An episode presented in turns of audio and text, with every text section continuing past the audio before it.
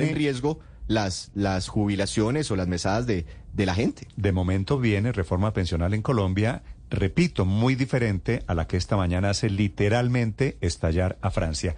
También viene reforma laboral, ya hay acuerdo entre las partes en 18 puntos que serán los ejes de la discusión en una reforma laboral, una reforma laboral que se va a meter finalmente con el tema de dominicales y festivos, a deshacer un poco lo que se había hecho en el primer gobierno de Álvaro Uribe.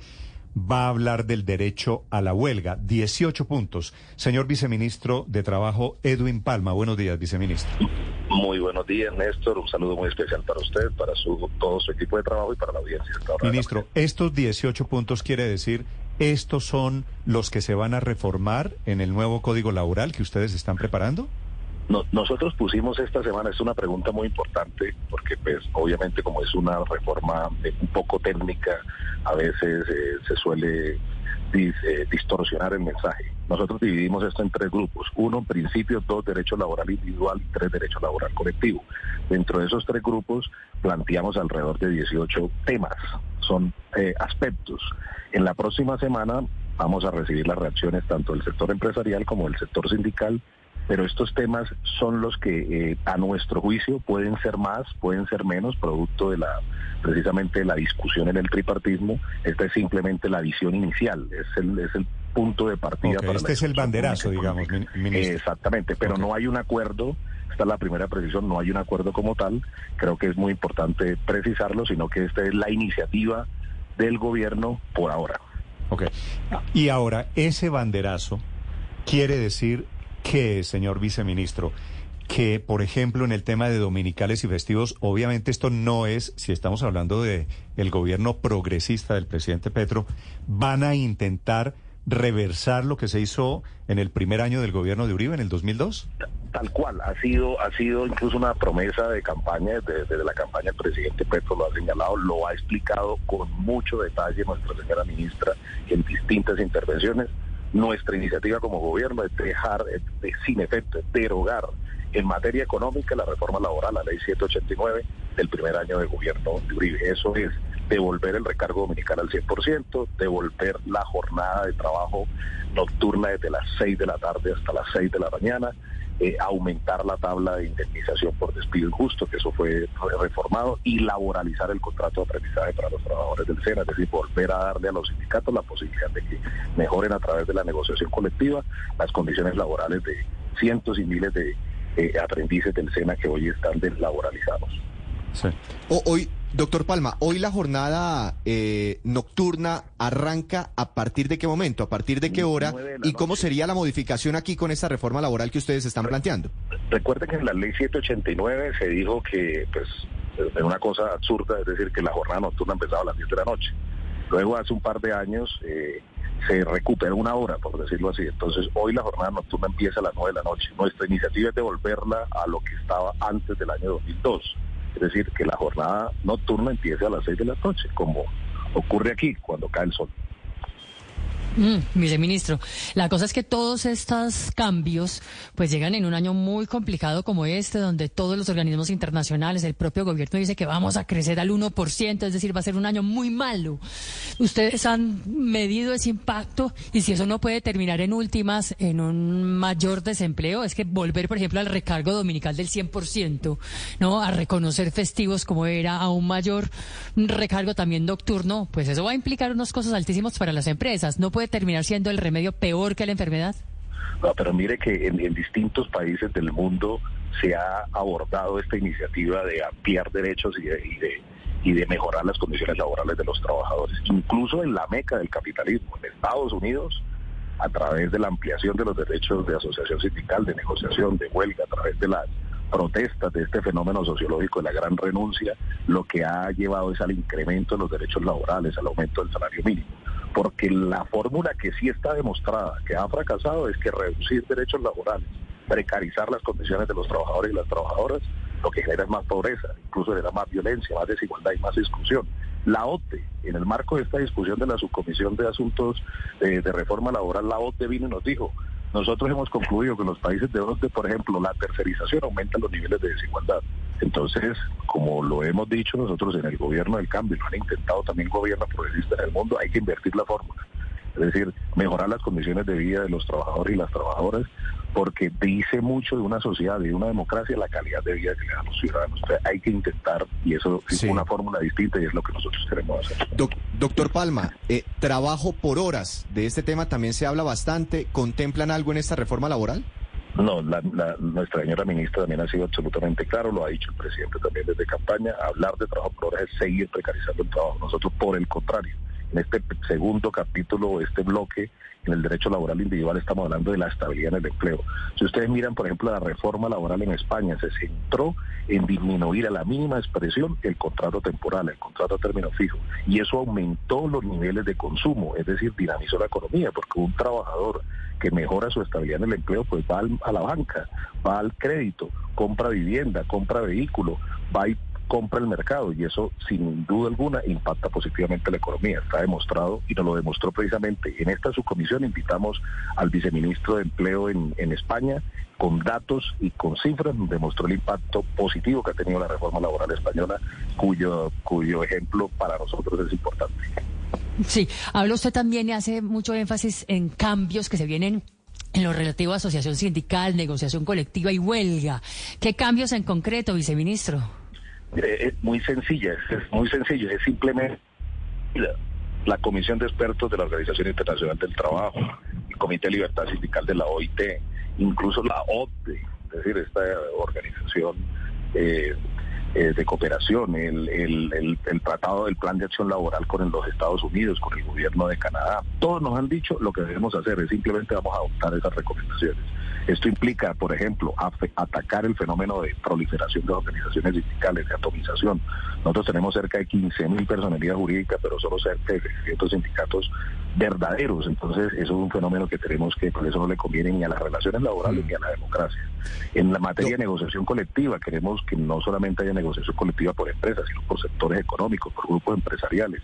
Y en materia de huelga, ampliarla para que obviamente este mecanismo que ya ha sido reconocido incluso por nuestra propia jurisprudencia como un derecho humano permita equilibrar la relación y la negociación colectiva. Doctor Palma, plataformas digitales, pensémonos en, en Rappi, Uber, ¿deberán vincular formalmente a través de un contrato laboral a, a sus colaboradores? No, es decir, con toda precisión, no. Mañana precisamente vamos a hacer una mesa con todas estas plataformas, será parte de la discusión de la reforma. Incluso nosotros escuchamos en el marco de esta subcomisión la experiencia chilena que divide en dos eh, este tipo de, trabajo, pero partiendo de la base de que todos son trabajadores y trabajadoras, pero el trabajador, es decir, que hay trabajo dependiente y hay trabajo independiente. Será parte de la discusión de la reforma.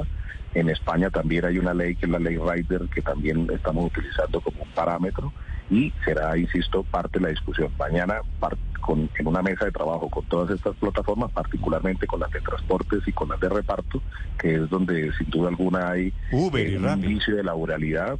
Entonces eh, queremos discutir. Lo que sí es claro para este gobierno es que son trabajadores, son trabajadoras y tienen los derechos laborales colectivos garantizados, como lo dice la Constitución. Sí, eh, eh, señor viceministro, ¿y qué tal que eso que usted está diciendo, que son trabajadores, que no se puede el trabajo por horas, lo de las plataformas digitales, ese es el mundo ideal?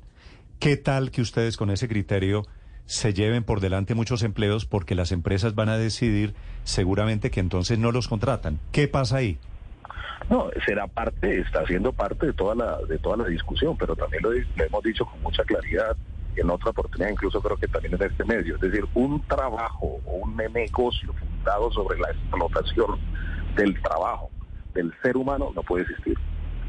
lo mínimo es la seguridad social. Sobre eso. No, no, no, pero le pongo, le pongo el ejemplo de Rappi.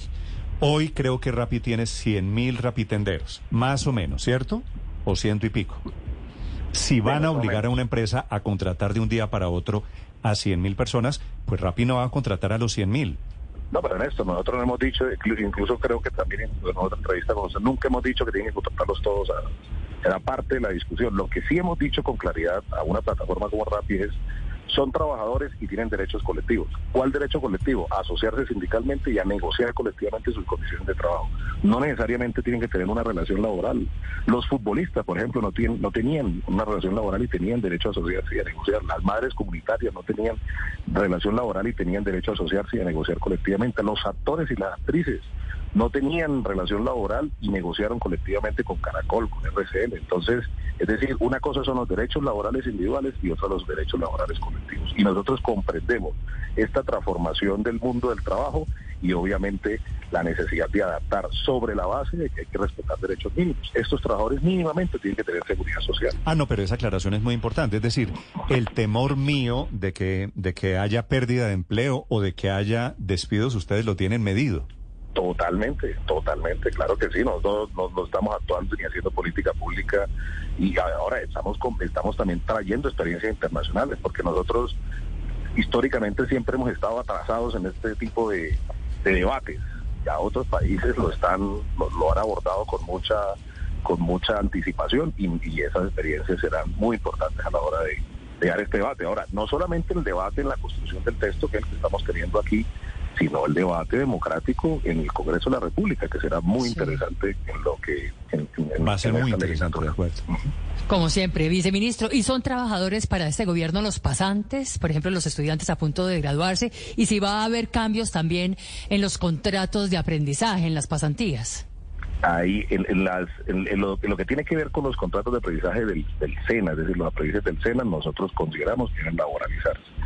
Estamos en esa discusión será parte de esta, porque en la ley 789 se le quitó incluso la posibilidad que los sindicatos, mire, yo les cuento una anécdota personal, yo soy hijo del SENA y, gracias a, a la negociación colectiva pude entrar con derechos extralegales siendo aprendiz del SENA. Y eso se lo debo precisamente a las normas que existían antes y a la negociación colectiva entre ese entonces entre Ecopetrol y la USO eso debe volver así para que obviamente la posibilidad de donde haya ah, pero ya que usted cita ya que cita viceministro su tema personal déjeme hacerle una pregunta personal y no personal si me permite. Usted fue presidente de la USO es decir usted fue gran sindicalista en Colombia. De esa época ahora como viceministro sacó alguna lección muchas lecciones claro que sí muchas lecciones incluso no solamente de, duré 20 años en, el mundo del trabajo y 17 años en el sindicalismo, particularmente la Unión Sindical Obrera, cosa que me enorgullece, sino también en el debate académico. Y estas elecciones, estas lecciones, estas experiencias son las que sin duda alguna han permitido que esté hoy aquí en el gobierno y que podamos incidir en la transformación como, de las condiciones de vida de los Como presidente de la USO, ¿no denunció la convención colectiva de la USO?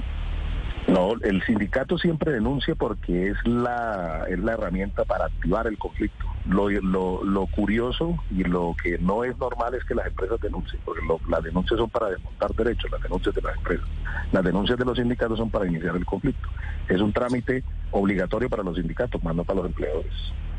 Doctor Palma, ¿usted puede garantizar que esta reforma laboral no va a generar un mayor desempleo en Colombia y una mayor informalidad cuando pues nos detenemos y analizamos cosas como el aumento en los incrementos, en los incrementos, en los costos laborales que tendrían las empresas del país? Pues lo iremos evaluando, pero mire, mire dos, dos cosas de lo paradójico. Parte de la informalidad, una gran parte de la informalidad en el país se debe al incumplimiento de normas laborales vigentes, establecidas hace muchos años. Por ejemplo, en el sector del transporte. Los taxistas, muchos taxistas viven, miles de taxistas viven en la informalidad por incumplimiento de una norma laboral que existe desde 1997 y que falta simplemente cumplimiento de la ley a través de la inspección laboral, a través de la justicia laboral, que es lo que estamos eh, revisando. También, curiosamente, en la ley 789 se dijo, en dos años evaluamos si esta reforma laboral generó los empleos que prometió, que eran cerca de 170 mil al año. No se hizo el estudio, pero quedó demostrado por estudios externos muy valiosos, como la Universidad Externado y otros, que no generó ni un solo empleo. Entonces, insisto, yo creo que, como lo ha dicho nuestro presidente, es hora de intentar distintas formas. Ese tema de si sirvió, de si no sirvió, ha dado para estudios de toda clase, la verdad. Señor viceministro de Trabajo, Edwin Palma, gracias por acompañarnos esta mañana.